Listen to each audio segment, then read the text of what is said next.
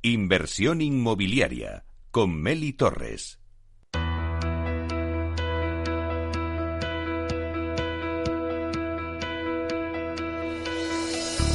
Aula de Innovación.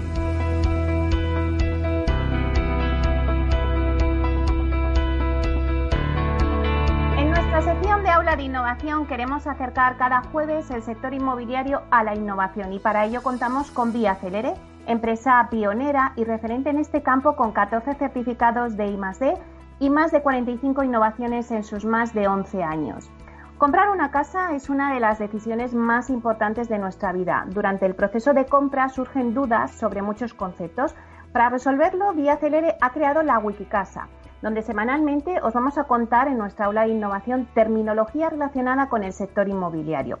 En la Wikicasa de esta semana tenemos a Juan Luis Aragones, abogado de Vía Celere, para hablarnos del proceso de reserva y compraventa del, del inmueble y cómo Vía Celere lo lleva a cabo a través de la firma digital. Buenos días, Juan Luis. Muy buenos días, Meli.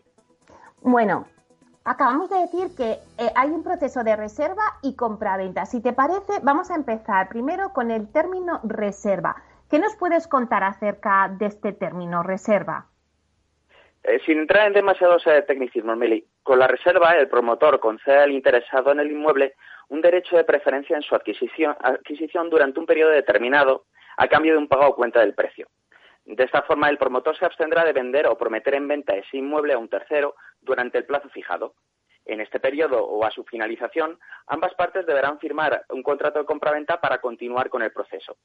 Normalmente, en función del estado o grado de desarrollo de la promoción, las partes podrán desistir de esta reserva, bien sin consecuencia o sufriendo una penalización. ¿Y quiénes firmarían esta reserva? Bueno, por un lado, el promotor, y por parte del interesado va a depender de varios factores, eh, como por ejemplo si son una o varias personas, de su situación personal, por ejemplo si son solteros o si están casados, eh, de su régimen económico matrimonial. Por ejemplo, si están casados en régimen de gananciales, se presume que adquiere la sociedad de gananciales. Si es eh, en separación de bienes, hay que especificar el porcentaje de compra de cada uno de los cónyuges claro. Acabamos de hablar de este término de reserva, pero ahora vamos a ver el otro término, compraventa. ¿Qué ocurre cuando se firma un contrato de compraventa? Bueno, lo primero que habría que decir es que se puede firmar directamente el contrato privado de compraventa sin necesidad de formalizar previamente la reserva. En virtud de este contrato de compraventa, el promotor vendedor se compromete a entregar el inmueble al, al comprador por un precio cierto en un plazo determinado, vinculando dicha entrega a bonos parciales del precio y a la firma de la escritura pública una vez se haya finalizado la construcción, obtenido la licencia de primera ocupación e inscrito el acta de finalización de obra.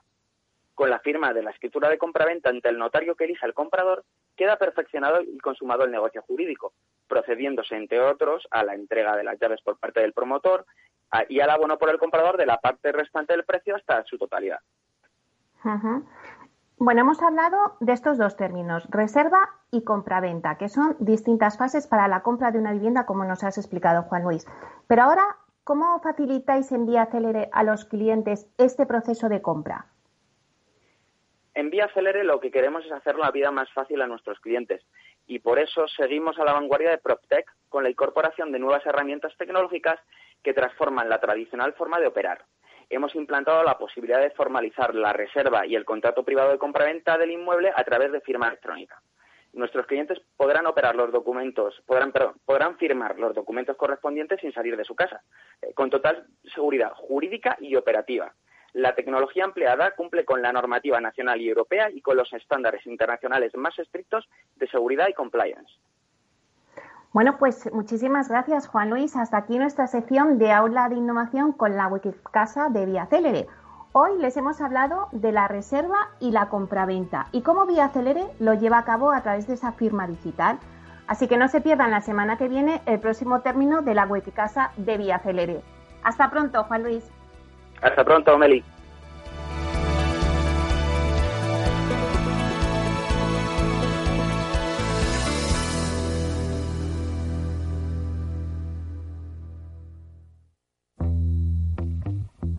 en forma de U, como una V, W, una L, signo de Nike. Sopa de letras. ¿Cómo será la recuperación tras la pandemia? ¿Qué escenario dibujan los principales expertos de la economía española? La evolución global de la curva de la propagación de la pandemia es preocupante. Es preocupante. Los posibles escenarios económicos en Capital Radio. Inversión inmobiliaria con Meli Torres.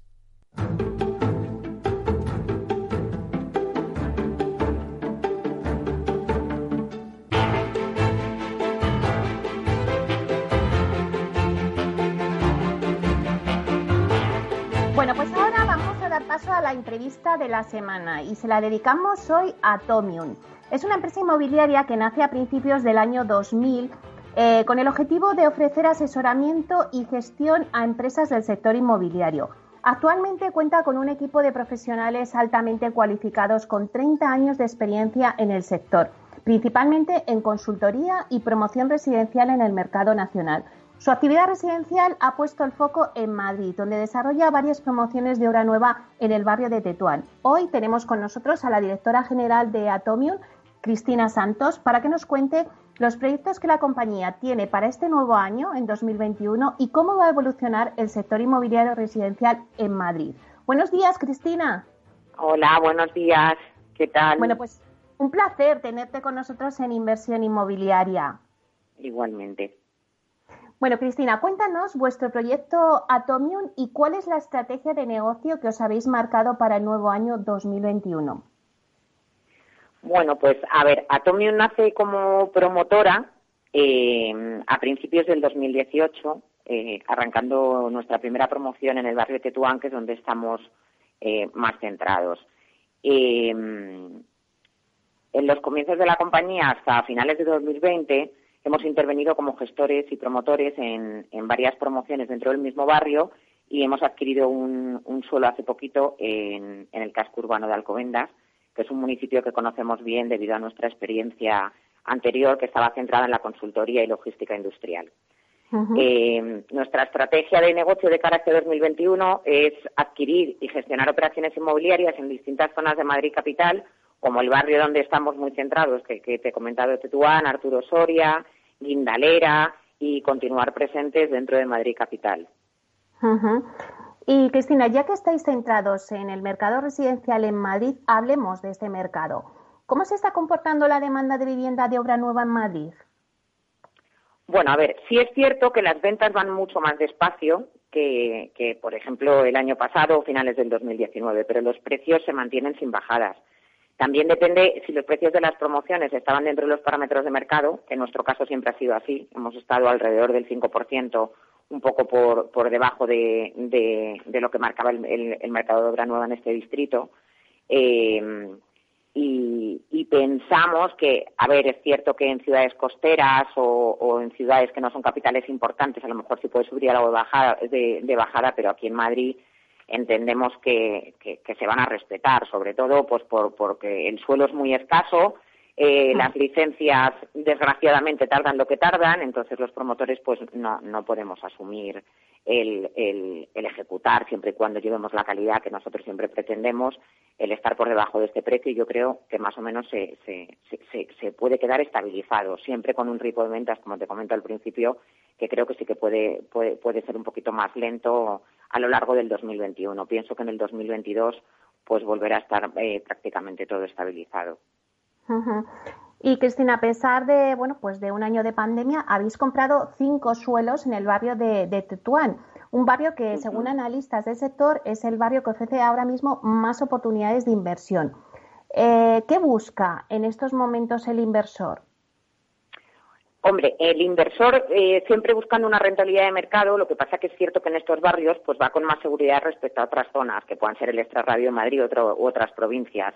Por, eh, sobre todo en este barrio debido a la excelente comunicación que tienes con la arteria principal de negocios, al lado de Cuatro Torres, eh, muy cerquita del distrito de Azca.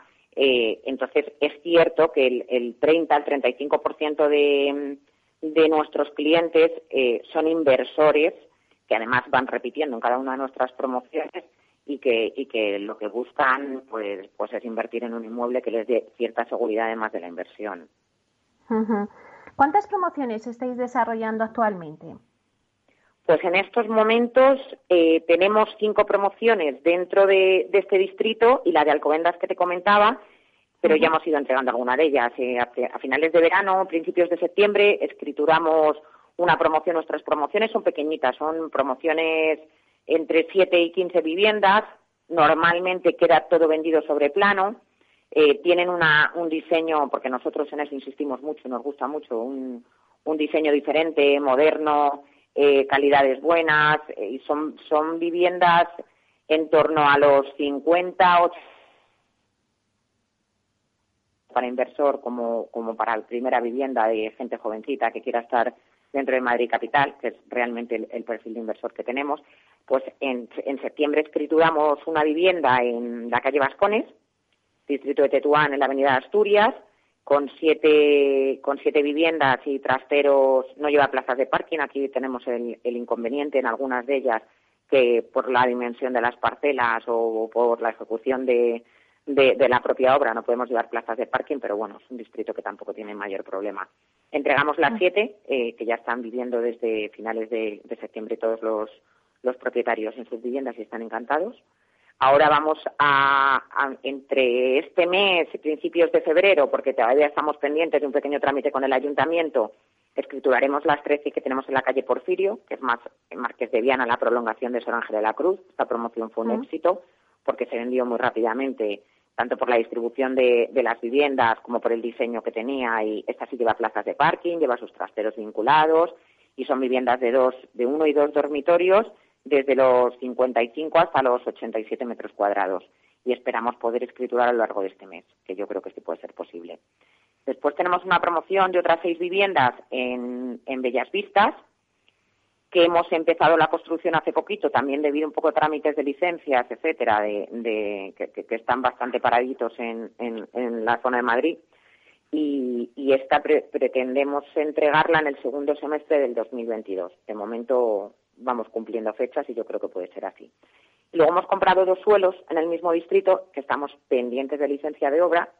Sumarían 14 viviendas en total y, una de ellas está muy enfocada a inversor porque son viviendas de un dormitorio muy, muy, muy cerquita de Plaza Castilla y de, y de Cuatro Torres. Y, en cuanto tengamos licencia de obra, pues inmediatamente empezaremos su, su construcción, así como la otra que está hacia eh, Franco Rodríguez, que estamos exactamente en las mismas condiciones.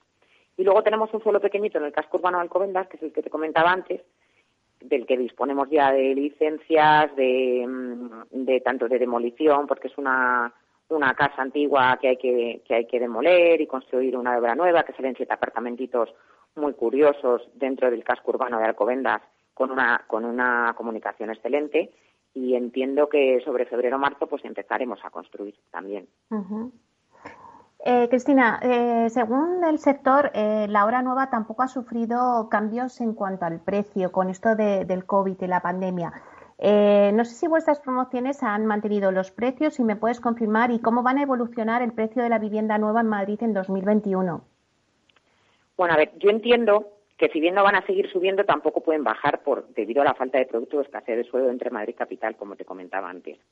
La falta de suelo pues ha mantenido en lo peor de la crisis sanitaria los precios de ventas de las viviendas de obra nueva o rehabilitaciones, especialmente en los barrios más demandados de, la Comunidad de Madrid, como puede ser el distrito donde nosotros operamos. Nosotros no hemos aplicado ninguna subida ninguna de nuestras promociones y en algún caso muy concreto hemos intentado ayudar a nuestros clientes en cuanto a dilatar algún pago para favorecer el proceso de adquisición de la vivienda durante, durante estos meses tan complicados que llevamos de pandemia eh, pero no hemos subido absolutamente nada y de cara a las promociones que vamos a sacar a la venta tampoco tampoco hemos hemos incrementado en absoluto el precio de la vivienda, si bien tampoco lo hemos bajado. O sea, no al precio de los suelos que hemos comprado y a, y a la construcción que, como sabes, pues que tampoco nos afecta a nosotros para poder bajar el precio de la vivienda. Pero yo creo que que, en nuestro caso además hemos ido siempre un poquito por debajo y, no es ninguna locura, ni yo creo que pueden seguir siendo viviendas para, para poder adquirir en, en, el año en el que vamos en, en, perfectas condiciones. No tiene por qué haber ningún, ninguna subida. Muy bien. ¿Y qué características, qué características son las que definen cada una de vuestras promociones? Bueno, como decimos en nuestra presentación, a nosotros nos, nos apasiona la experiencia y cuidar al máximo los detalles, porque nos rodeamos siempre de equipo cualificado que está en la vanguardia de la construcción, el desarrollo inmobiliario y vivimos cada una de nuestras promociones como si fuera nuestra propia casa. Cuando diseñamos el producto profundizamos mucho en el diseño, en la funcionalidad de las viviendas, eh, ya te digo que como si fuera para nosotros mismos. ¿Qué se diferencian las nuestras del resto que hay en la zona? Pues los clientes la verdad es que saben identificarnos cuando sacamos a la venta alguna de ellas, pues ya sea por algún detalle diferente en fachadas, en el barrio pues hay hay mucha construcción tradicional de ladrillo, pues nosotros siempre intentamos darle un toque de estética que sea algo distinto, algo más moderno, algo y, y que y sobre todo que sea funcional y que esté y que esté a la vanguardia de, de las nuevas calidades y construcciones. Cristina, habéis financiado algunas de vuestras promociones a través de crowdfunding. ¿Vais a seguir en esta línea o buscáis algún socio para, pues no sé, firmar una joint venture o hacer una, sociedad? Bueno, no estamos cerrados en principio a, algo en concreto. Sí es verdad que hemos trabajado con plataformas de, crowdfunding como puede ser Urbanita y Ostocrow, en algunos de nuestros proyectos. Eh, algunos de ellos han sido bajo la fórmula de participación en capital, es decir, que cada socio inversor participa en un porcentaje del beneficio que se obtiene en la promoción una vez se en las viviendas. Y luego en otras ocasiones hemos tenido socios inversores que han aportado un préstamo participativo desde el primer momento, normalmente que es para la compra de suelo eh, y algún gasto más, como puede ser una licencia, los proyectos básicos o de ejecución. Y en este caso, cuando se ha obtenido la financiación bancaria, eh, se ha devuelto parte de la inversión al socio y el resto eh, a la finalización de la promoción. Nos gustaría, y estamos en ello, formalizar una asociación más estable para abordar varias promociones a la vez, tipo Joint Venture, eh, pues sí que lo estamos estudiando y lo tenemos muy presente. Y el alquiler, eh, bueno, pues parece que el alquiler está de moda y el inversor además busca viviendas para destinarlas al alquiler. ¿Vuestras promociones pueden ser un buen destino para el alquiler? pueden ser tanto un buen destino para el alquiler como para vivir en ella. Sí es cierto, como te comentaba antes, que casi el 35% de, nuestros, de los clientes que han confiado en nosotros para sus inversiones han repetido y nos han recomendado y eso significa, entiendo, que es un producto idóneo para ellos, para este tipo de inversores.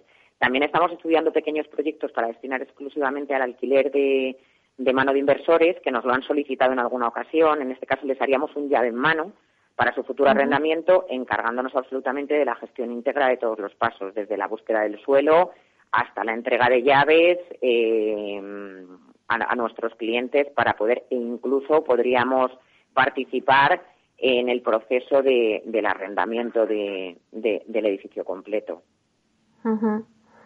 Bueno, ahora que me hablas de la búsqueda del suelo, siempre se habla de que el suelo finalista en Madrid es un bien escaso. Antes también lo comentamos en la entrevista contigo.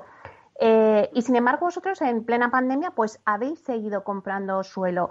Eh, ¿Vais a seguir comprando suelo finalista, bueno, pues tanto en Madrid como fuera de Madrid, eh, ya en 2021 también? ¿Hay oportunidades de suelo ahora mismo? A ver, efectivamente es un bien muy escaso el suelo finalista dentro de la Comunidad de Madrid.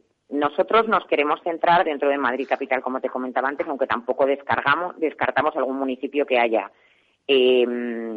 Existen oportunidades en edificios, antiguas edificaciones, que pueden dar mucho juego para el tipo de promociones al que nosotros nos, vamos, nos dedicamos. Entonces, yo creo que en 2021 ahora tenemos una ventana de oportunidades para adquirir eh, solares urbanos con descuento y edificios a rehabilitar, que haya que demoler, cuyos propietarios quieran vender en un entorno difícil agresivamente durante el segundo semestre del 2021. Nosotros eh, queremos seguir invirtiendo en Madrid, queremos seguir comprando suelos y la primera mitad del año será clave para tomar posiciones comprando los activos que nos ofrezcan y que creamos más adecuados para, este tipo de negocio. Por último, Cristina, ¿qué consejos le darías al inversor que nos esté escuchando y que quiera comprar eh, o que busque para comprar una vivienda residencial en Madrid? ¿2021 es un buen momento para comprar, para hacer esa inversión? Yo pienso que sí. O sea, tenemos que tener en cuenta que, Madrid es un nicho de mercado dentro de Madrid Capital, es, seguridad. Entonces, el inversor eh, tiene que saber que, que, el alquiler, como tú bien has dicho antes, está al alza y que no es lo mismo poder, si baja la vivienda, poder invertir en una segunda residencia, en un extrarradio de Madrid que está dentro de la capital, con estas comunicaciones y todo, y, y creo que 2021 ya, sobre todo el segundo semestre, porque es verdad que hay mucha incertidumbre ahora, todos estamos pensando en el, en el qué pasará y en el, pero creo que pueden salir oportunidades súper interesantes y que, y que dentro de que se acabará la crisis sanitaria y que, y que dentro de Madrid, pues eh, la inversión siempre va a ser segura. Ese es mi Pues nos quedamos con eso, Cristina, con que la inversión residencial en Madrid siempre es segura. Cristina Santos, directora general de Atomion. Muchísimas gracias por estar aquí con nosotros. Muchas gracias a vosotros, un placer. Hasta pronto.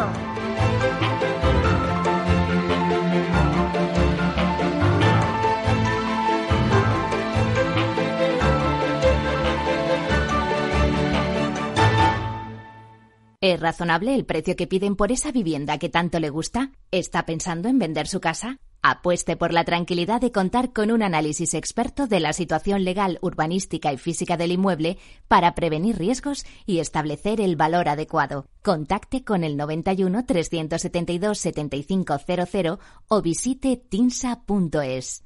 Tinsa, valor de confianza. En forma de U, como una V.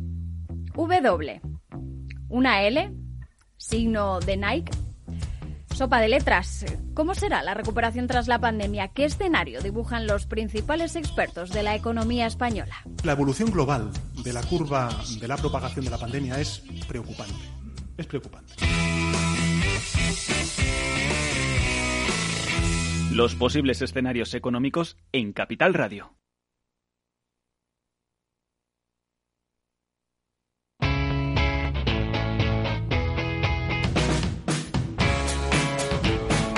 La economía despierta. Capital Radio.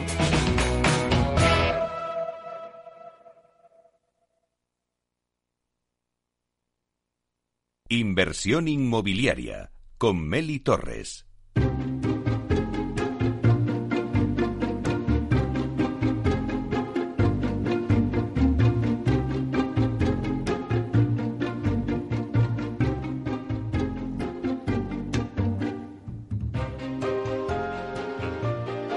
Bueno, pues ahora vamos, acabamos de escuchar la entrevista con Cristina Santos, eh, directora general de Atium.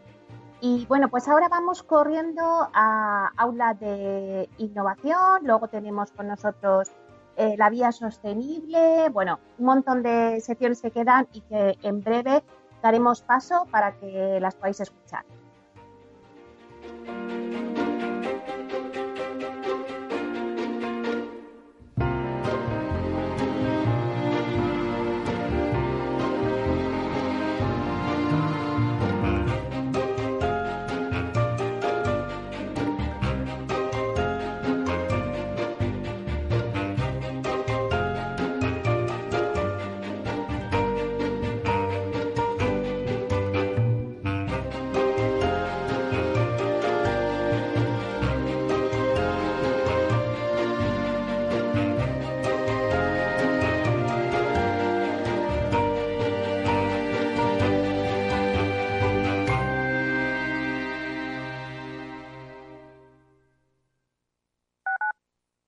Capital Radio Madrid 105.7 si te gusta la cocina gallega de siempre, en el Mesón Gallego 1 y el Mesón Gallego 2 encontrarás los mejores pescados y mariscos de las costas junto a recetas de la Galicia interior, además de las carnes de Sanabria y los mejores embutidos de Zamora y nuestra terraza. Te esperamos en la calle Muller 35, teléfono 91 579 3623 y en la Plaza de la Remonta 13, teléfono 91 579 0769. Una recomendación del programa gastronómico Mesa y Descanso. Gráficas Naciones. Más de 50 años de experiencia en el sector de las artes gráficas. Apostamos por la última tecnología tanto en impresión offset como en digital y gran formato. Realizamos todo tipo de impresión. Tarjetas de visita, folletos, libros, vinilos, decoración y montaje de stands. Más información en el 91 629 2145 o en gráficasnaciones.es.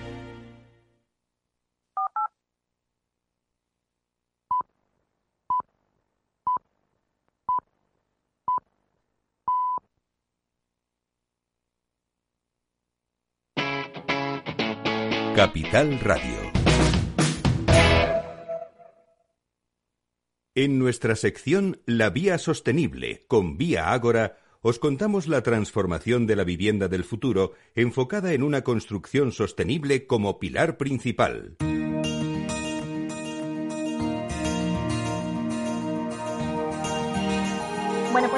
Nuestra sección La Vía Sostenible con Vía Ágora vamos a hablar del uso y la estrategia de las redes sociales a la hora de transmitir conceptos relacionados con la sostenibilidad.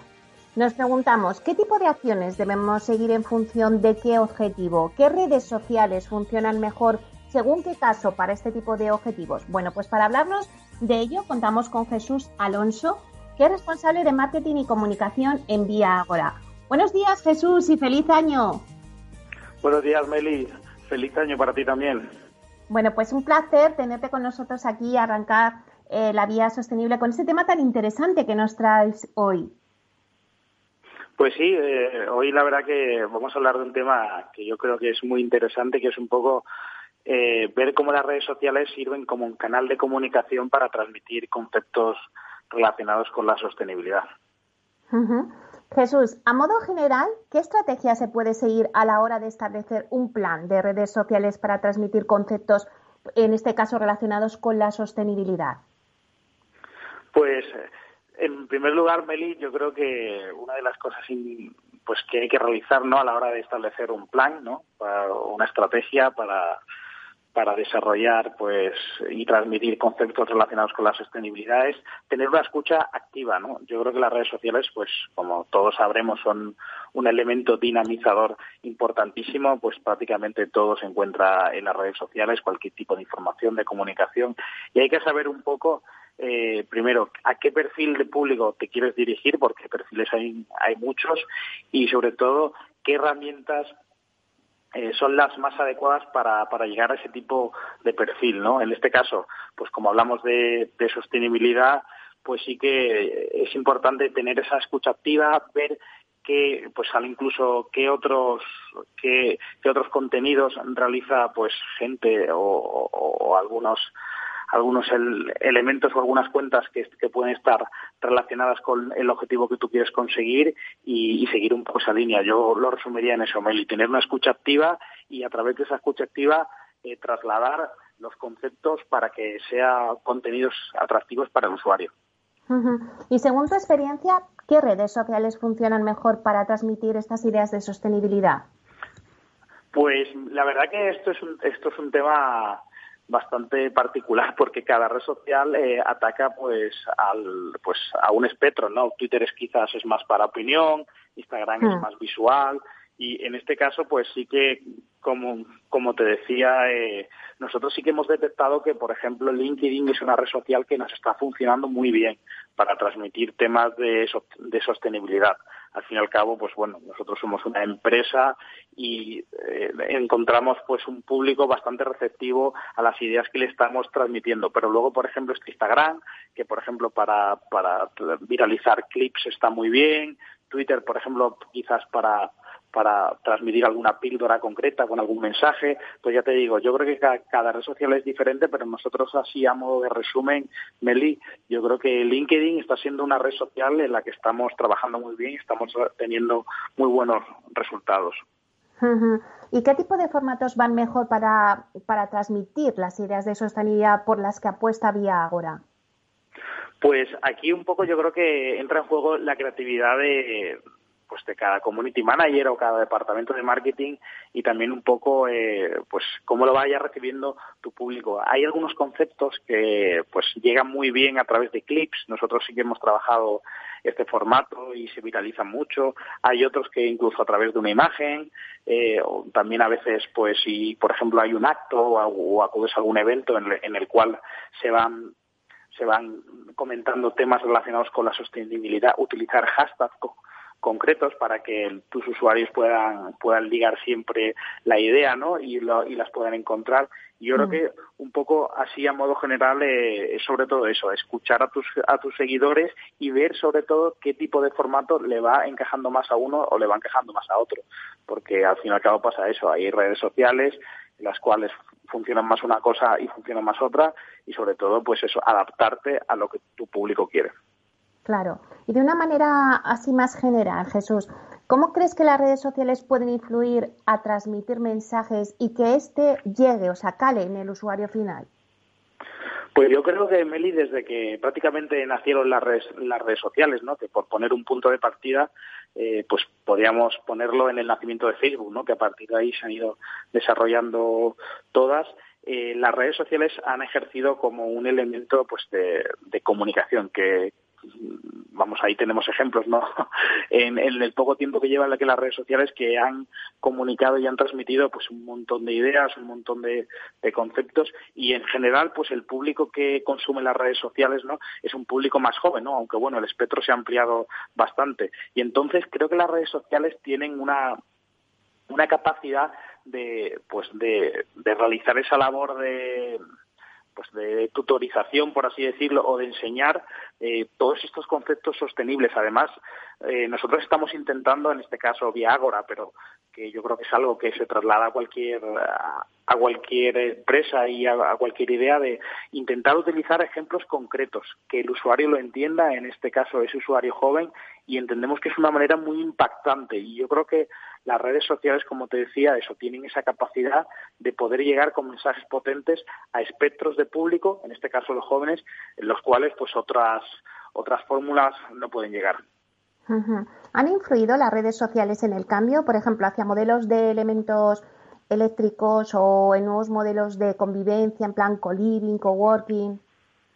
Sí, sí, sin duda. De hecho, por ejemplo, en cualquiera de nuestras ciudades ya eh, vemos que es habitual, por ejemplo, pues el compartir los coches eléctricos, eh, pues eso, eh, los, los, modelos de trabajo hoy en día se están, bueno, ahora quizás por el tema del coronavirus está todo un poco, quizás un poco más parado, pero hasta hace nada una de las fórmulas habituales de empresas era estar en sitios de trabajo eh, los llamados coworking y interactuar incluso con, con empresas de, de, otra índole. Yo creo que esto es súper importante y las redes sociales han sido un elemento canalizador fundamental. De hecho, si te montas en cualquier coche eléctrico o en, o en cualquier moto, pues todo está ligado con un hashtag, necesitas una app, tú compartes tu opinión. Además, esto es súper importante, Meli, también tenerlo en cuenta, las opiniones.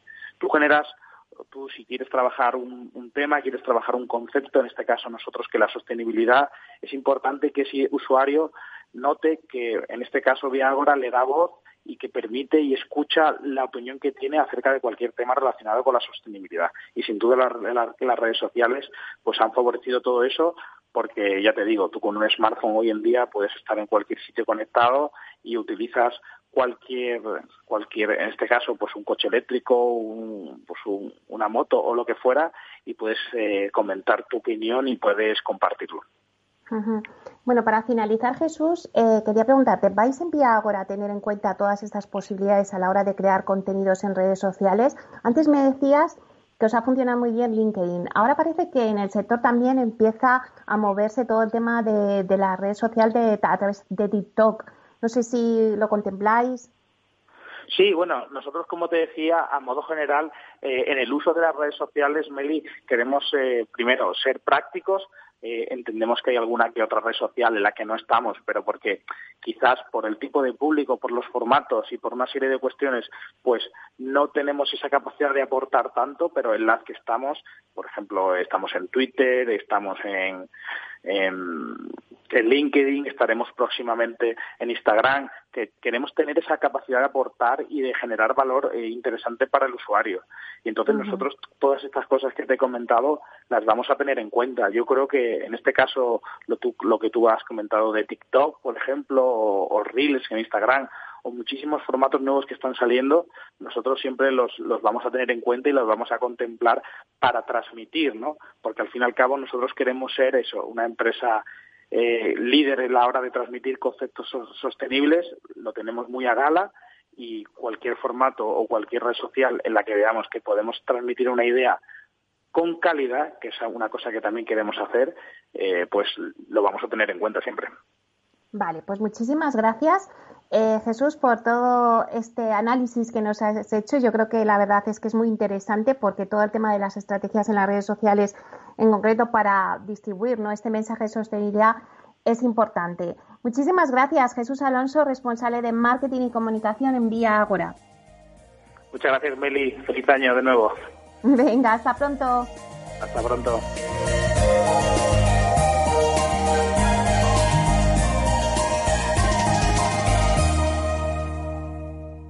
Inversión inmobiliaria y PropTech con Urbanitae, un espacio donde descubriremos las nuevas claves financieras que están cambiando el sector inmobiliario gracias a la transformación digital.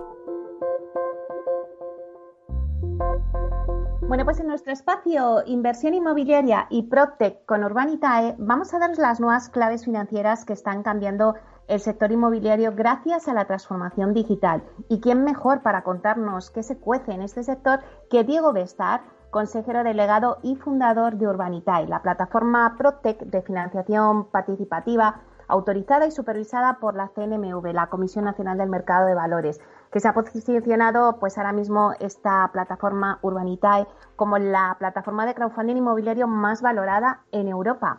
Bueno, pues hablamos con Diego. Buenos días, Diego. ¿Qué tal, Meli? Buenos días, feliz año. Eso es, lo primero, feliz año. Espero que, que hayan sido unas buenas navidades a pesar de las circunstancias que tenemos. Y bueno, pues la verdad es que en esta primera semana de enero estamos encantados de, poder hablar contigo y abordar de nuevo todas las noticias de referencia del mundo PropTech y fundamentalmente también de los retos que tiene por delante este año, tanto este mundo PropTech como Urbanita en particular. Cuéntanos cómo se vislumbra este 2021 tanto para el sector como para Urbanitae. Bueno, pues el, 2021 la verdad es que se vislumbra para el sector del PropTech como probablemente el mejor año de la historia, de, lo que ha sido la trayectoria cortita dentro de lo que es, eh, pensando ya en, históricamente ¿no? De, todos los sectores, el PropTech es un, sector por definición muy tecnológico y muy nuevo, ¿no? pero es verdad que en 2021 eh, se espera que con la aceleración que ha supuesto el 2020 y la, adopción de las tecnologías ya como algo del día a día en, todas las casas, ¿eh? como que el que dice en todas las empresas, pues el 2021 se, se vislumbra como posiblemente el mejor año de, la historia del sector, ¿no? Y dentro del sector inmobiliario, ¿no? Porque comentabas del crowdfunding, dentro de lo que es el sector inmobiliario, pues todo apunta a que el 2021 eh, va, a seguir la tendencia de lo que hemos visto en el 2020, ¿no? una tendencia de restricción crediticia en la que los bancos van a seguir eh, muy reticentes o muy lentos a la hora de financiar operaciones inmobiliarias, más que nada, no, porque no sean viables o porque no esté siendo muy sólido el, sector inmobiliario, que, lo está siendo, eh, pero, pero más que nada porque están dedicándole la liquidez a, a, provisionar y a financiar pues lo que hemos visto todos, ¿no? los fondos ICO, eh, los créditos ICO para, para pymes, etcétera. Con lo cual, eh, el crédito ha estado muy retraído en la segunda mitad de, del 2020, incluso cuando ya pues empezábamos a abrir las economías. Y el 2021 parece que va a ser va a ser prácticamente igual, con la diferencia de que los promotores pues ya han esperado, el sector promotor inmobiliario ya ha esperado todo lo que ha podido esperar durante el 2020 para conseguir ese crédito y en el 2021 van a tener que buscar alternativas sí o sí.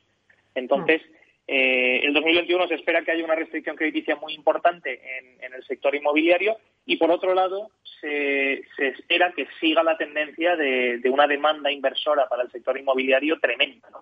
Eh, y esto, pues, lo hemos hablado muchas veces ¿no? durante los últimos eh, 12 meses. Eh, el, efecto que tiene el sector inmobiliario como valor refugio para las inversiones, pues hace que, en momentos de incertidumbre económica como el actual, haya una demanda muy, muy, muy importante de, pequeños y medianos inversores eh, para, para, lo que es el sector. Con lo cual, para responder tu pregunta directamente, ¿no? ¿Qué, le espera al crowdfunding inmobiliario para el 2021? Pues un poco igual que lo que comentaba sobre el PropTech. Esperamos que el crowdfunding inmobiliario en el 2021 sea probablemente el mejor año de la historia para, para, nuestro, para nuestra actividad principalmente por lo que comentaba, ¿no? La necesidad de financiación alternativa para los promotores eh, por culpa de la restricción crediticia bancaria y luego la demanda inversora, ¿no? Que, qué mejor lugar ahora mismo eh, para traer estabilidad a las carteras que, poder invertir en, el sector inmobiliario. Y en ese sentido, pues también nos preguntaba sobre Urbanitae específicamente, pues la, verdad es que eh, tenemos una perspectiva muy muy buena del año que viene. Ya crecimos, fíjate tú que tenemos la grandísima suerte de incluso en un año como en el 2020 pues nuestro equipo ha crecido y en el 2021 tenemos pensado fichar a, más gente en el equipo, probablemente llegar hasta doblar la cantidad de, empleados que somos en el equipo y, ya pues eh, llegar a financiar pues entre 30 y 50 millones de euros durante el 2021 con proyectos ya de mayor volumen y, de verdad pues crear una vía de financiación alternativa para, para solventar los muchos problemas que está teniendo el sector eh, de, promoción nueva por falta de, liquidez. Hemos hablado, Diego, de vuestros retos a nivel general, pero también podrías contarnos cómo afrontáis este nuevo año todas las operaciones que tenéis actualmente en marcha, pues Rota, Atocha o Las Palmas de Gran Canaria, que son algunos de los proyectos que tenéis a día de hoy eh, pues también en estudio. Sí, pues curiosamente ha cambiado. lo bueno de Urbanita es que somos muy flexibles, ¿no? Y al final, como somos una, una, fuente de financiación alternativa para el sector, pues nos movemos mucho con el sector de las necesidades que tiene, ¿no? Y, sobre todo los proyectos que tienen sentido según cada momento de mercado, que, como hemos visto todos, puede cambiar radicalmente en cuestión de dos semanas, ¿no? Como ocurrió en marzo. Eh, entonces, bueno, tradicionalmente Urbanita se ha enfocado mucho en entrar en, lo que es el capital social de, promotores para, bueno, pues ser, ser copromotor en promociones nuevas, pero últimamente con la falta de liquidez que hay en el mercado para obra nueva, lo que estamos haciendo y lo que estamos viendo es que nos llegan muchos proyectos eh, que tienen licencia de obras, que ya tienen un nivel de preventas, en algunos casos 100% vendido todo, eh, pero que el banco no está entrando a financiar la obra. Entonces ahí han encontrado un buen aliado en Urbanitime. Estamos viendo muchos proyectos, como los que has mencionado, que tenemos en estudio actualmente, con muy poquito riesgo, eh, ningún riesgo comercial porque están en su, en su, mayor parte vendidos, con licencia de obras, con el suelo comprado, eh, que únicamente necesitan la liquidez para empezar la construcción y, terminarla. ¿no? Y, la verdad es que tenemos muchos proyectos de ese tipo, muy poco riesgo, rentabilidades muy, muy interesantes, sobre todo con la que está cayendo ahora mismo en los mercados y la incertidumbre que hay, y, vamos a seguir por esa línea, ¿no? Pues buscando, buscando hacer viables estos proyectos que, que, vamos, en, todo, en todos los sentidos tienen, tienen todo el sentido de, seguir adelante. Pero no solamente vuestros proyectos que tenéis en estudio, sino los que habéis cerrado, ¿no? Eh, el más reciente, el cierre de vuestro primer proyecto Prime, una vivienda de lujo en Finca Cortesín en Málaga, con nada menos que 271 inversores. Cuéntanos cómo ha sido el cierre de este proyecto. Sí, la verdad es que es, un proyecto además que anunciamos aquí en este programa en su momento mm. y nos hizo mucha ilusión porque la verdad es que es un, proyecto muy bonito y, a, nivel financiero pues también es un proyecto que tiene muchísimo sentido y una rentabilidad muy muy atractiva, no superior al 30%.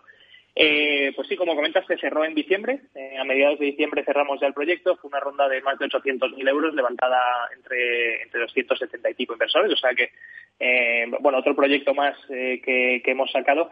Pero fíjate, Meli, que yo creo que no hemos hablado desde entonces. Sacamos otro proyecto, eh, un proyecto tradicional, eh, marco urbanitae, ¿no? de estos de, de trasteros que, que, le gustan tanto a nuestros mm. inversores. 15% de rentabilidad en 12 meses en el centro de Madrid 450.000 euros para invertir y se cerró en 40 segundos. Es decir, eh, tuvimos a mucha gente que nos llamaba y nos escribía, nos decía, oye, es que he entrado eh, a las 11 y dos minutos, dos minutos después de que se abriera el proyecto y ya estaba, ya estaba cerrado, ¿no? Eh, con más de 150 inversores. O sea que la verdad es que los proyectos están yendo muy bien y además lo que, lo que están viendo nuestra base inversora es que los proyectos que hicimos pre-coronavirus y durante coronavirus eh, no solo están cumpliendo las expectativas, sino que en muchos casos, eh, te diría en la mayoría de los casos de los proyectos que estamos cerrando, están superándola, dando más rentabilidad eh, en menos plazo, con lo cual el inversor, viendo lo que hay en el mercado y viendo que está funcionando eso también, pues le, le trae incluso más apetito de invertir, ¿no? Si cabe. Y lo estamos viendo en proyectos como el de Finca Cortesín o en proyectos como el de, el de Simancas, aquí en, el centro de Madrid, de Trasteros. si te parece, Diego, con ellos. Sí, si te parece, haznos un breve repaso a lo que habéis logrado en este 2020, que ha sido pues un año excepcional para Urbanitae, aunque en general ha sido un año complicado, pero para vosotros ha ido muy bien. Haznos un breve resumen de lo que habéis conseguido. Pues mira, en el 2020 hemos hecho eh, 13 promociones eh, de obra nueva. Em, hemos financiado más de 8 millones y medio eh, a través de la plataforma con más de 1.500 inversiones. Eh, hemos trabajado además con, con eh, promotores como Caledonia, no Gestilar, que es la primera vez en la historia del crowdfunding eh, que promotoras de primer nivel, como son Caledonia, no Gestilar, eh, acceden a, financiarse a través de una plataforma. Antiguamente las plataformas parece que se veían como que eran una vía de alternativa, pero para cosas muy pequeñitas. Y ya estamos viendo que para las grandes promotoras de nuestro país eh, también son una vía. Eh, y en el 2021 tenemos preparado también el trabajar con, promotores del primer nivel. O sea que en ese sentido hemos roto quizás la barrera esa eh, psicológica de decir el crowdfunding es para proyectos pequeñitos de andar por casa, ¿no? Eh, y lo que pretendía siempre Urbanita era entrar en esas grandes ligas de, la, de, la, inversión y la promoción inmobiliaria y en el 2020 lo hemos logrado. Eh, hemos hecho hitos, por ejemplo, como el que acabo de comentar, ¿no? cerrando el año con un proyecto de 450.000 euros financiado en menos de un minuto. Eh, cosa que es yo creo que histórica a nivel europeo. Yo no conozco ningún caso de, una ronda de financiación que se haya cerrado en, tan poco tiempo ¿no? Y, con tanto dinero que se quedó fuera porque no le, no, le dio tiempo a, hacerle clic al, botón. ¿no? Eh, y luego, pues eh, yo creo que lo más importante de todo, Mary, y lo has comentado al principio de esta sección, que, bueno que nuestros nuestros clientes, nuestros inversores eh, y nuestros promotores siguen valorando a Urbanitae muy muy favorablemente y, seguimos siendo la, la, plataforma de crowdfunding mejor valorada de toda Europa, que a nosotros la verdad es que es lo que es lo que más nos importa y lo que lo que nos llena de orgullo. Pues nada, nos alegramos muchísimo y espero que nos vayas contando cada jueves vuestros éxitos. Muchísimas gracias, Diego Vesta, consejero delegado y fundador de Urbanita, y por estar aquí en este primer programa de comienzo del año 2021. Gracias, Meli. Feliz día. Un abrazo.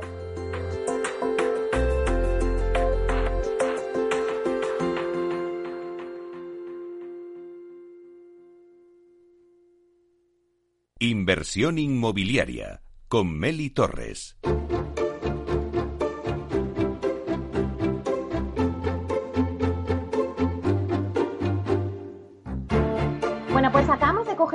Al mundo de la inversión inmobiliaria a través del crowdfunding con esta transformación digital que está viviendo el sector inmobiliario y ahora vamos a ver las tendencias también digitales en el urbanismo y para ello vamos a hablar con Pablo Cereijo, consejero delegado de Visualur. Buenos días, Pablo, y feliz año.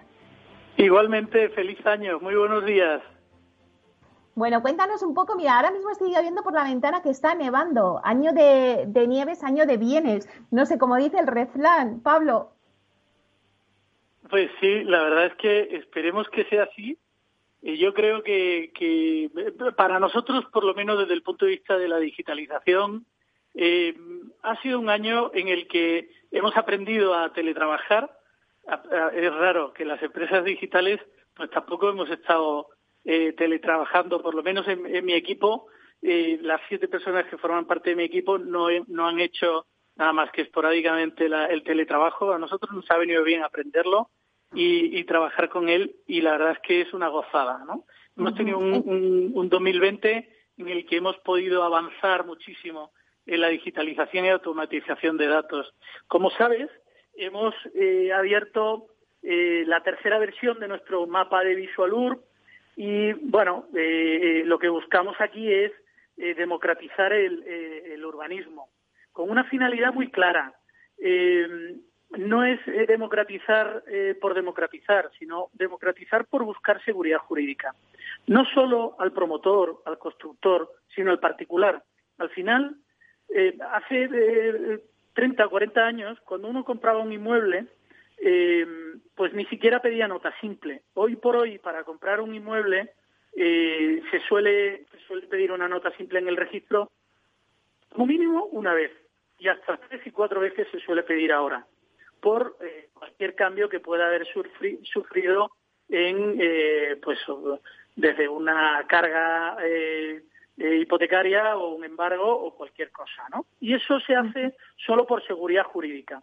Nosotros con Visualur lo que entendemos es que todo el mundo debe, antes de comprar un inmueble, cualquier tipo de inmueble, adquirir la normativa urbanística, conocer qué usos puede eh, implantar, eh, eh, ya sea un piso, saber si se puede hacer, se puede poner una oficina o no, o un chalet, si puede destinar parte del chalet a su propia oficina o no, o oye, querría en un chalet montar eh, una clínica dental, pues tienes que verlo si se puede o no se puede, ¿no? Entonces, eh, eh, lo hemos facilitado a través de este mapa, que como sabes es map.visualor.es, y aquí puedes adquirir con mucha facilidad mediante la referencia catastral, puedes meterle la referencia catastral del inmueble o incluso la dirección postal. Y te, y te localiza el inmueble y puedes comprar por 75 euros un la información urbanística de, de Visual ¿Qué supone esto? Pues es un, es un salto importantísimo, porque para un arquitecto eh, localizar la normativa urbanística de un municipio, pues imagínate que está a 50 kilómetros de su oficina, pues le lleva, le lleva eh, su dificultad. Eh, tiene que visitar al ayuntamiento, pues tiene sus su Aquí no, aquí con, con esto en un segundo lo solicitas, no te mueves de tu de tu oficina y al día siguiente tienes el informe eh, por email por un coste bajísimo, ¿vale?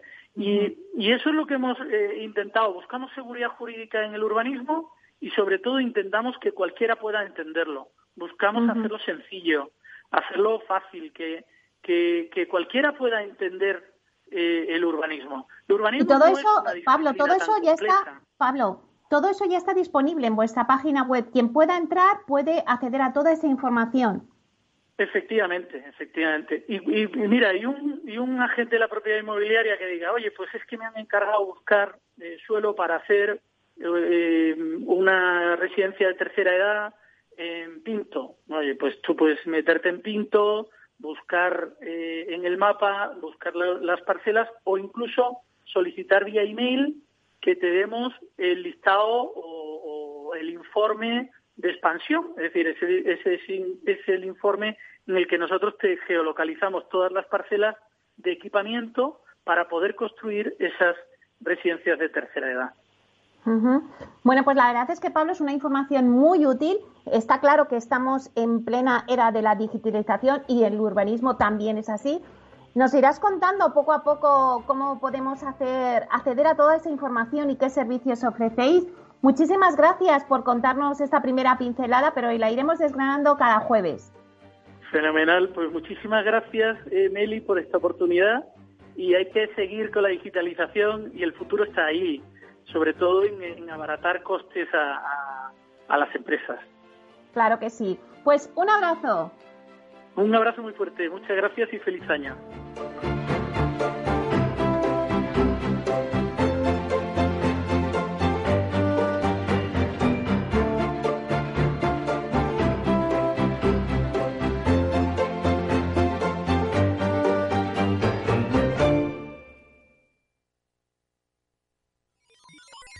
Los robots escuchamos Capital Radio. Es la radio más innovadora. Oímos a Saragot, con Luis Vicente Muñoz. Ahí le has dado. Esto es Capital Radio. Di que nos escuchas.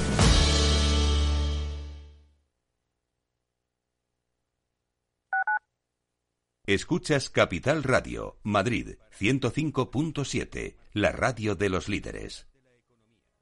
Disfruta de la mejor cocina gallega en Montes de Galicia. Todo un clásico moderno en el barrio de Salamanca. Disfruta de la variada dieta atlántica, de las mejores carnes y pescados tratados con respeto y transparencia y regados con una de las mejores bodegas de la zona. En grupo, en familia o en pareja, Montes de Galicia te ofrece el espacio perfecto en cada ocasión. Capital Radio. Aportamos valor. ¿Cuál es la finalidad de esta línea ICO COVID-19? El objetivo es facilitar el mantenimiento del empleo y paliar los efectos económicos del COVID-19, teniendo como finalidad cubrir el pago de salarios, factura de proveedores pendientes de liquidar, alquiler de locales, oficinas e instalaciones, gastos de suministro u otras necesidades de liquidez. Eso sí, no podrán financiarse con cargo a la línea de avales las unificaciones y reestructuraciones de préstamos, así como la cancelación o amortización anticipada de deudas preexistentes. ¿Sabes cuál es el mejor dial para escuchar Capital Radio? Tu móvil. Ya tienes disponibles las versiones de iOS y Android de Capital Radio. Y si quieres escucharlas en tu coche, lo tienes muy fácil. Empareja el Bluetooth de tu coche con tu móvil o tableta, entra en la app de Capital Radio y ya lo tienes. Escucha Capital Radio en digital. Y si te preguntan qué escuchas, no lo dudes. Capital Radio.